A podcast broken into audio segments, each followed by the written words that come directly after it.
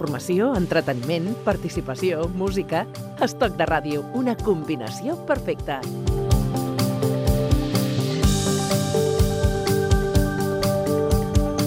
Amb el Quim Urdí avui per parlar d'empreses.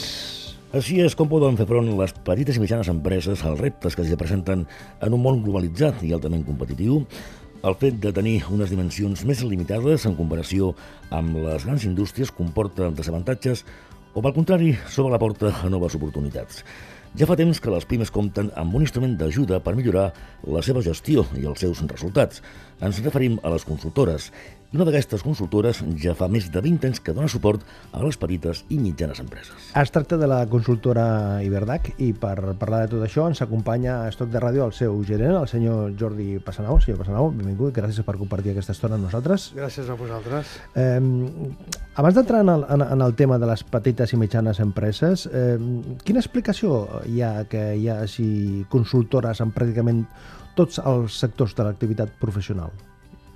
perquè mm, si comencem a mirar en qualsevol activitat professional sempre hi ha aquests consultors, aquests, aquesta gent que està ajudant a diferents sectors.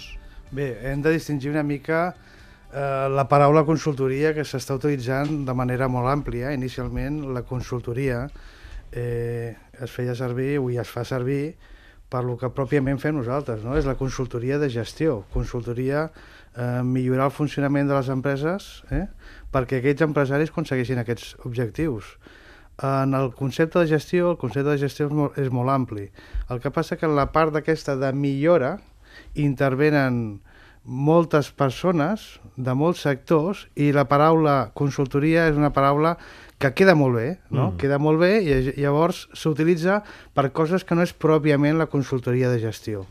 Eh? És, és això. Moltes també passa que amb serveis professionals que no són consultoria però que són similars al nostre o que formen part dels serveis professionals que no són el nostre, s'utilitza la paraula consulting, però no és el mateix. Uh -huh.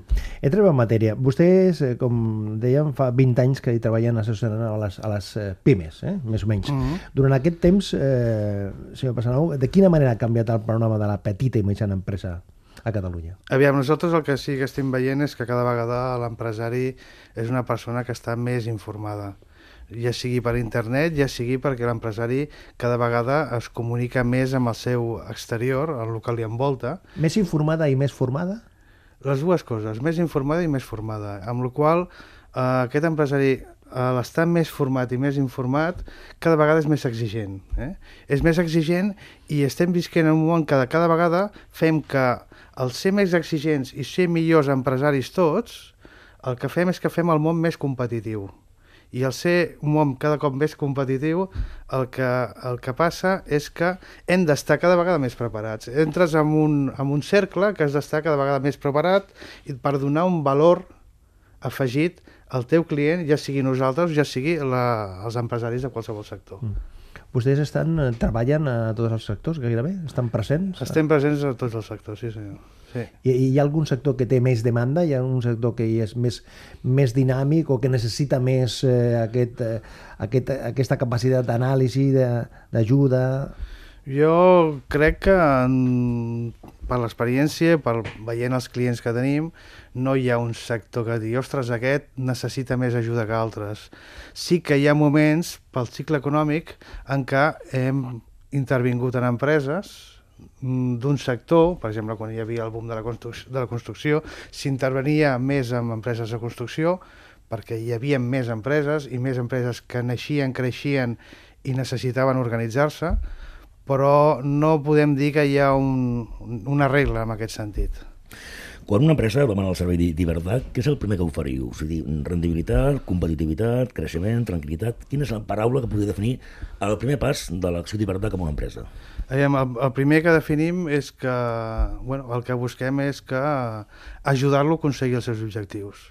El que passa que per un empresari aquests objectius, aquesta idea d'empresa que tenia inicialment, aquest empresari s'ha donat compte que han passat els anys i potser no aconseguia aquell ideal d'empresa que, que esperava ell, no? I se n'ha donat compte de que, ostres, uh, sé fer molt bé la meva feina, però no estic aconseguint aquella rentabilitat que tenia, o l'empresa em porta a mi, jo no porto a l'empresa. Necessito controlar l'empresa, necessito aquesta tranquil·litat. Cada pime és un món, no? Vull dir que cada empresa en requereix eh, una mena de tratge mida, no?, per entendre'ns. Uh -huh. Sí, així és. O sigui, els nostres treballs sempre van eh, enfocats a, primer de tot, conèixer l'empresa. Difícilment podem ajudar un empresari si no sabem ben bé què necessita. L'empresari d'entrada transmet una, una sèrie de coses, però tenim una manera de funcionar que abans de fer qualsevol feina en, un, en casa d'algú, el que fem és conviure amb aquell empresari, amb la seva empresa, i veure ben bé què necessita aquella empresa. Ben bé què necessita aquella empresa i donar-li allò que realment necessita. Per què?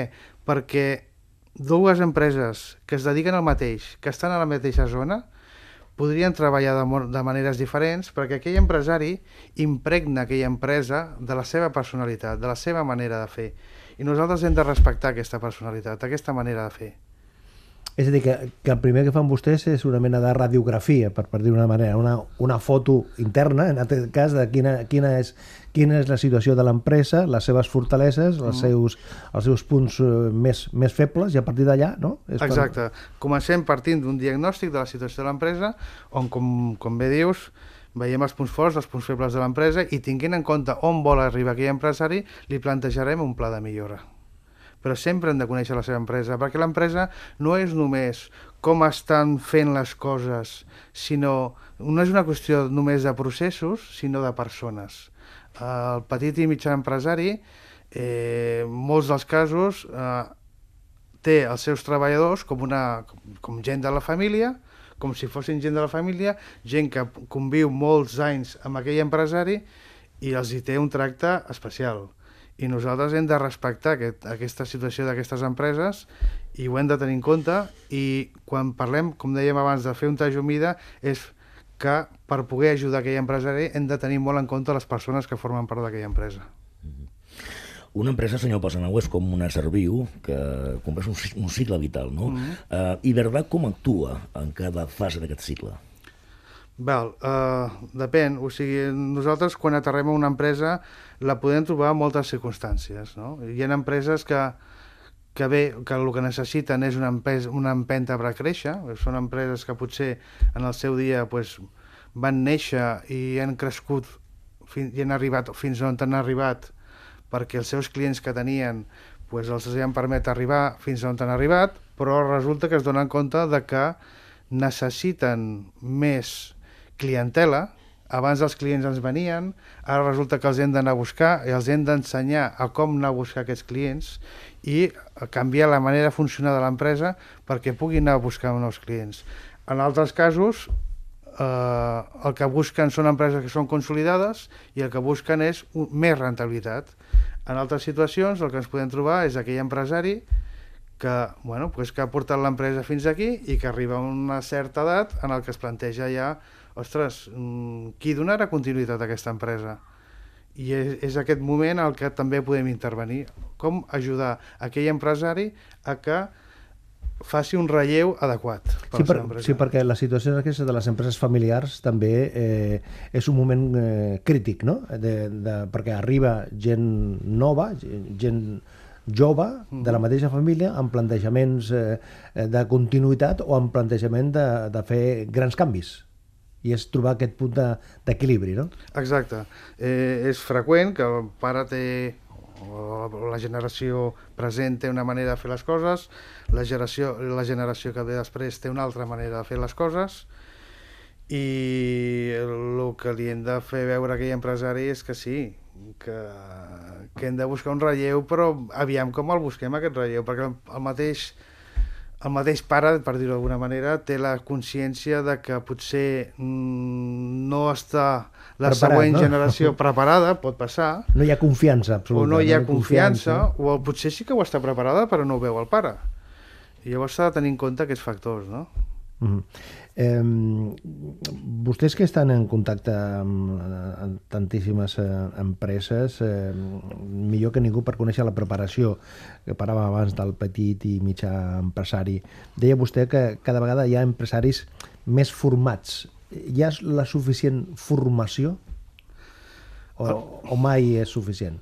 Formació hi ha. El que passa que sí que hi ha formació, perquè cada vegada, cada vegada més els empresaris pues, han passat per escola, han passat per universitat, però mm, generalment el que és empresari, en la major part dels casos, quan un és empresari, és que ha fet una activitat i aquella activitat que ha fet, que la feia treballant per una altra, ha, ha decidit en un moment donat fer-la pel seu compte i risc i aquella persona té una experiència en fer aquella feina, aquella activitat, però potser no en gestionar.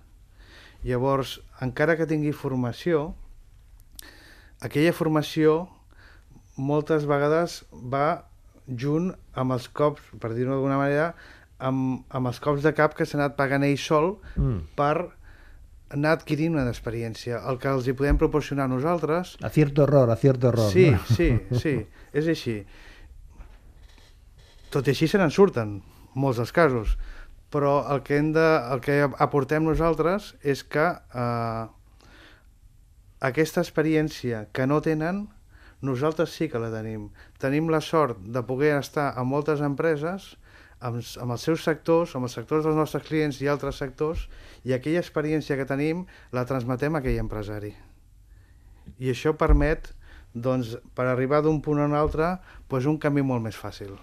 I coneixeu casos d'empresaris que són conscients de que la seva empresa no funciona i no saben per què? Sí que, aviam, pot haver casos... Jo li, li diria d'una altra manera. Aviam, generalment un sap que no li funciona l'empresa, generalment sap que no li funciona l'empresa... Perquè els números no surten? O no ho vol veure. Perquè els números no surten a vegades i a vegades no, no es coneixen ni els números o almenys amb la puntualitat que hauria de ser. Però pot ser que aquell empresari vegi que té un problema, sap quin és el problema, però potser no el vol afrontar. Per què? Perquè afecta circumstàncies personals, de relació amb altres persones de l'empresa. I a vegades es veu obligat o es veuria obligat a prendre una sèrie de decisions que no són agradables. Llavors, mm, per això, mm, quan em preguntes si és conscient dels seus problemes, jo diria que moltes vegades sí, el que passa és que hi ha un percentatge de problemes que tenen que es fan evidents quan nosaltres entrem dins d'una empresa, que abans no era conscient aquell empresari que els tenia, però és un percentatge.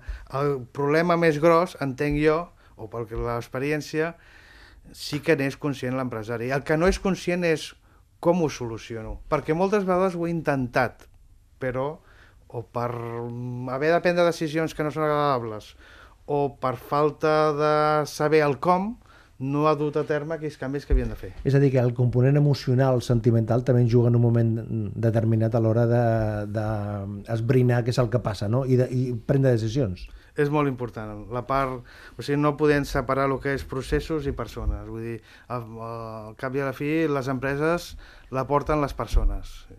Avui parlem aquí a Estoc de Ràdio d'empreses,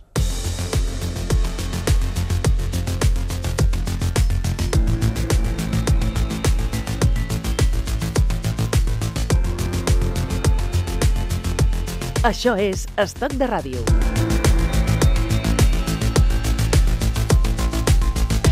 I conversem amb el gerent d'Iberdà, que és una consultora dedicada a les petites i mitjanes empreses, Jordi Passanau. Um, eh, vostès insisteixen molt que la, una part molt, molt important de l'èxit d'una persona, d'una empresa, es basa tant en les característiques d'un producte com amb una bona gestió comercial. Això és clau també, perquè pots tenir un gran producte, però si després no, no ho fas de la manera perquè arribi, amb les millors condicions...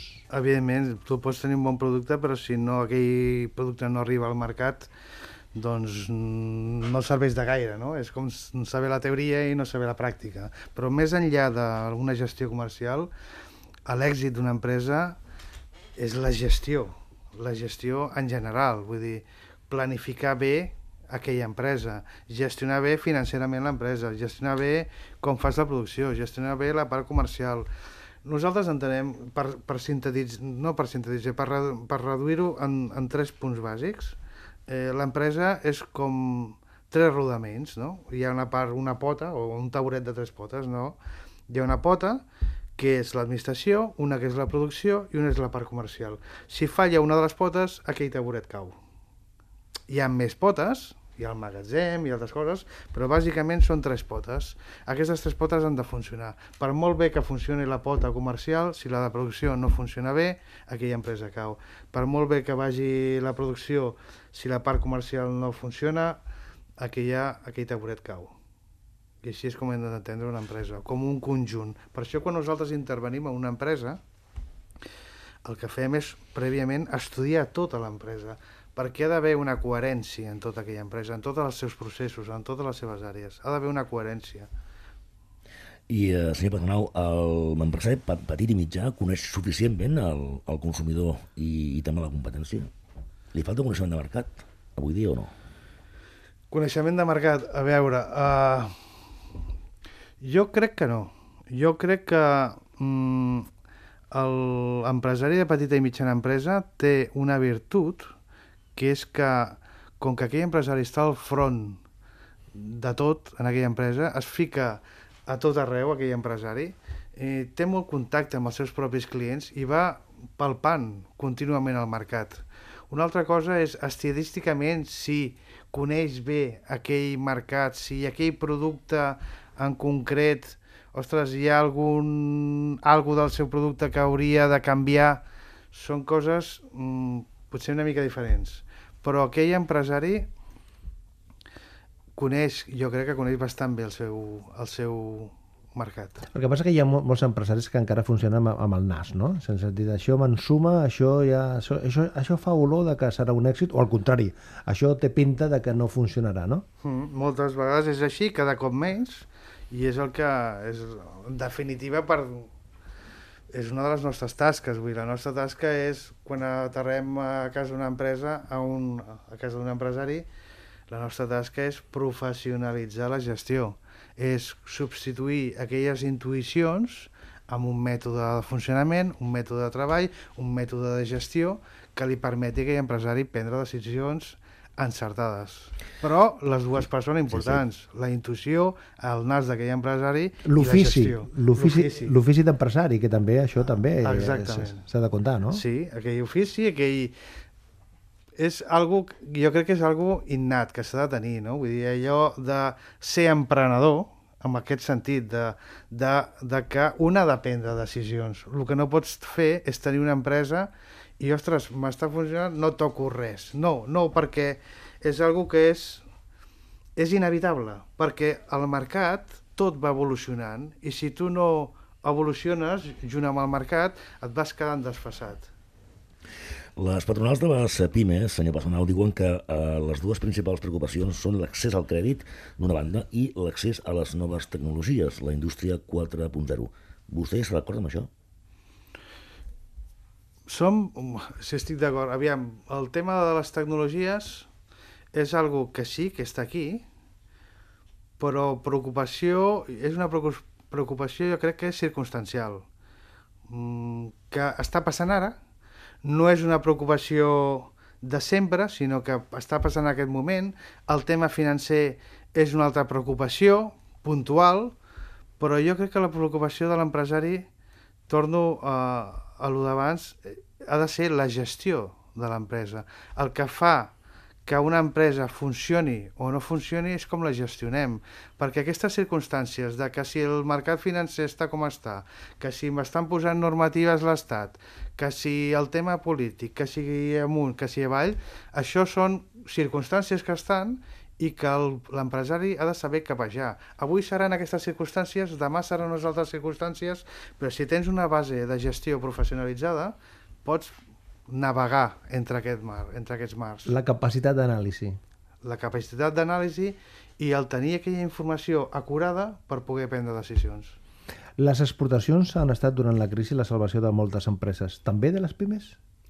Cada cop més les empreses s'hi estan ficant amb el tema de l'exportació i les pimes també, no, no, no és un mercat que, que digui no a l'exportació. El que passa que d'entrada, mm, anys enrere, per les pimes, ostres, el tema d'exportar semblava algo, ostres, quina pedra més gran per moure, no? però eh, amb això les ajudem. O sigui, eh, preparem les empreses perquè puguin eh, prendre aquest camí per exportar. I és i hem de ser conscients que les, amb, cada vegada més estem en un món globalitzat i no hi ha altre remei que sortir a vendre fora. I quan una empresa necessita un pla de xoc urgent per, per intentar salvar-la, en quin moment d'aquest procés dieu pla de xoc o si no, l'empresa tanca? Aviam, uh, per desgràcia moltes vegades uh, l'empresari pues, intenta fer les coses a la seva manera, no? Intenta fer les, seves, les coses a la seva manera, ha funcionat de la manera que ha funcionat fins al dia d'avui i resulta que, que bueno, ha pres les decisions que, que creu bé, creu que havia de prendre. El que passa que aquí l'empresari mm, intenta tot, normalment per als seus propis mitjans, intenta de, la, de, de, de totes les maneres possibles sortir d'una situació... Abans de demanar ajuda, no? Abans de demanar ajuda. És una mica la mentalitat que tenim aquí a l'empresari i aquí a Espanya, no? Vull dir, eh, mm, ens costa demanar ajuda. En canvi, si vostè se'n va a Anglaterra, se'n va als Estats Units, allà els empresaris ho tenen molt clar que l'empresari, que l'empresa és una eina per aconseguir alguna cosa, no és el fi. És una eina amb el sentit de que ho tenen molt clar que si necessiten algú que els ajudi en aquesta àrea, doncs aniran a buscar aquell, aquell, aquell algú perquè els ajudi en aquesta àrea. Aquí no, aquí l'empresari no et ve a buscar. Aquí has d'anar a buscar d'alguna manera tu a l'empresari. Ofereixes els teus serveis, et dones a conèixer.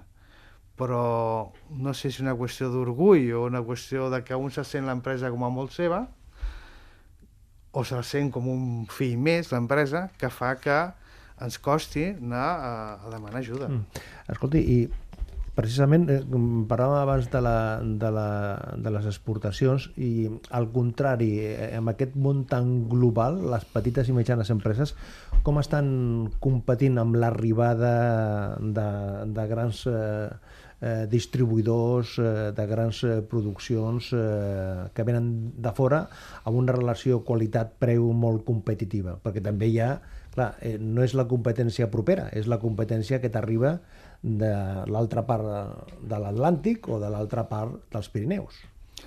Mm, que jo conegui només hi ha una manera de competir en aquest sentit, que és diferenciant-se respecte a la competència.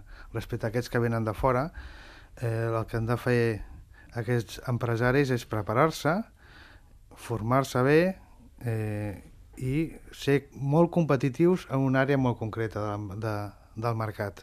O sigui, no voler entrar en el joc d'aquestes grans empreses que venen de fora, sinó buscar el seu nitxo de mercat on siguin especialistes, amb un producte diferenciat. És la manera que veig jo que, que tenen per poder competir.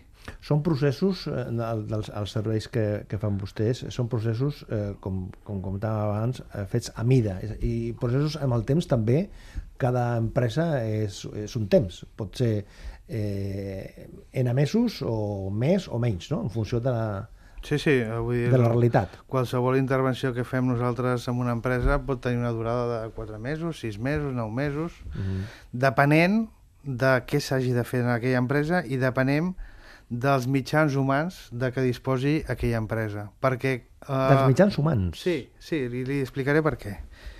Anem a veure, la nostra manera de treballar té dues vessants. Una vessant és anem a definir una manera de funcionar d'aquella empresa, per una banda, i per una altra banda hi ha una altra vessant que és un cop definit, anem definint aquella manera de funcionar de l'empresa, anem, els nostres professionals, els nostres consultors, junts agafats de la mà amb l'empresari i el seu equip, anem a portar a terme tot allò que hem definit que hem de fer en la teva empresa. És a dir, el nostre fort com a empresa de consultoria de gestió està en la implementació, en la gestió del canvi, en acompanyar en tot aquest procés a l'empresari, en acompanyar-lo i aconseguir que mentre estem convisquent amb aquell empresari, amb aquella empresa, l'empresari vagi veient els resultats del que s'està fent. Vostès tenen una presència a tot Espanya. Uh, uh, això va per, per territoris? És a dir, si, si no li demano que, que fem un rànquing on les empreses funcionen millor, però les, les necessitats són comunes a, gairebé a, a tot arreu? Sí? Sí, les necessitats, aviam, és a dir, són comunes. Són comunes, però es donen amb més o menys freqüència. Dona la situació de que quan més al nord, diguem que l'empresari està més preparat i quan més al sud està menys preparat. Uh -huh. Avui ens hem acusat al món de les empreses des de la vessant d'una consultoria, en aquest cas d'Iberdrac, amb el seu gerent, amb el senyor Jordi Passanau. Senyor Passanau, gràcies i fins la propera. Moltes gràcies a vosaltres.